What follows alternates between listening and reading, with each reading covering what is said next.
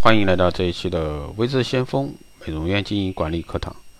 那这一期呢，给大家来聊一下美容师啊，美容店长不看好，也就是说哪几种美容师是店长啊最不看好的？初出茅庐的美容师如何去获得一个店长的青睐，在工作中表现出出类拔萃？作为美容师的你啊，要想获得认可，成为美容院连锁加盟店的一些顶梁支柱，那其实呢，进取心表现啊。那下面呢，就给大家来努力一些啊，关于这个美容师怎么样去获得啊美容店长的认可，或者说美容院老板的认可。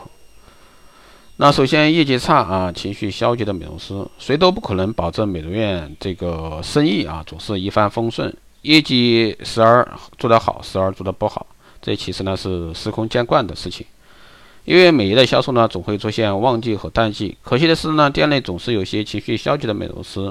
一旦美容院这个销售额出现低谷的时候呢，就会有自己悲观消极的一些想法。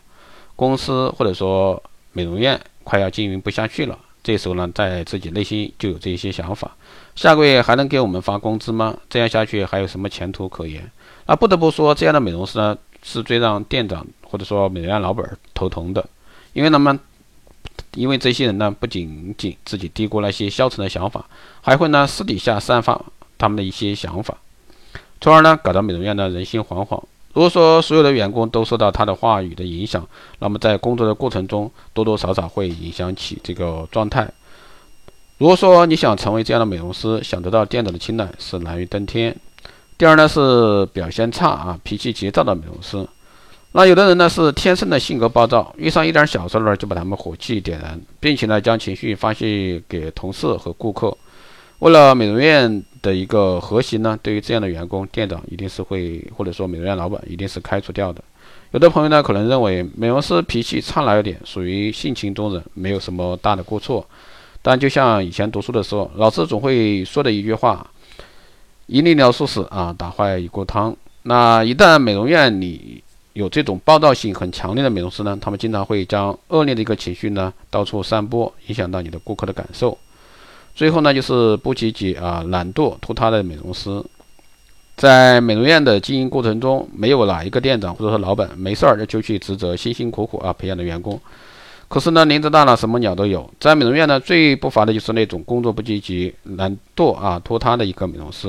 如果说碰到这种类型的美容师，那你觉得店长或者说美院老板会置之不理吗？显然不会。所以说，想要获得这个店长的赏识，刚刚加入美业的美容师一定要工作积极、有上进心，让店长呢看到你的表现，那从而呢你才会获得一个提升。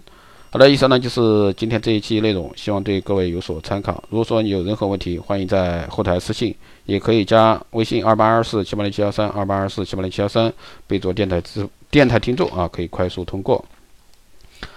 更多内容呢，欢迎关注新浪微博“维持先锋”获取更多资讯。如果说你对我们的光电医美课程、美容院经营管理、私人定制服务以及光电中心加盟感兴趣的，欢迎在后台私信“维持先锋”老师报名。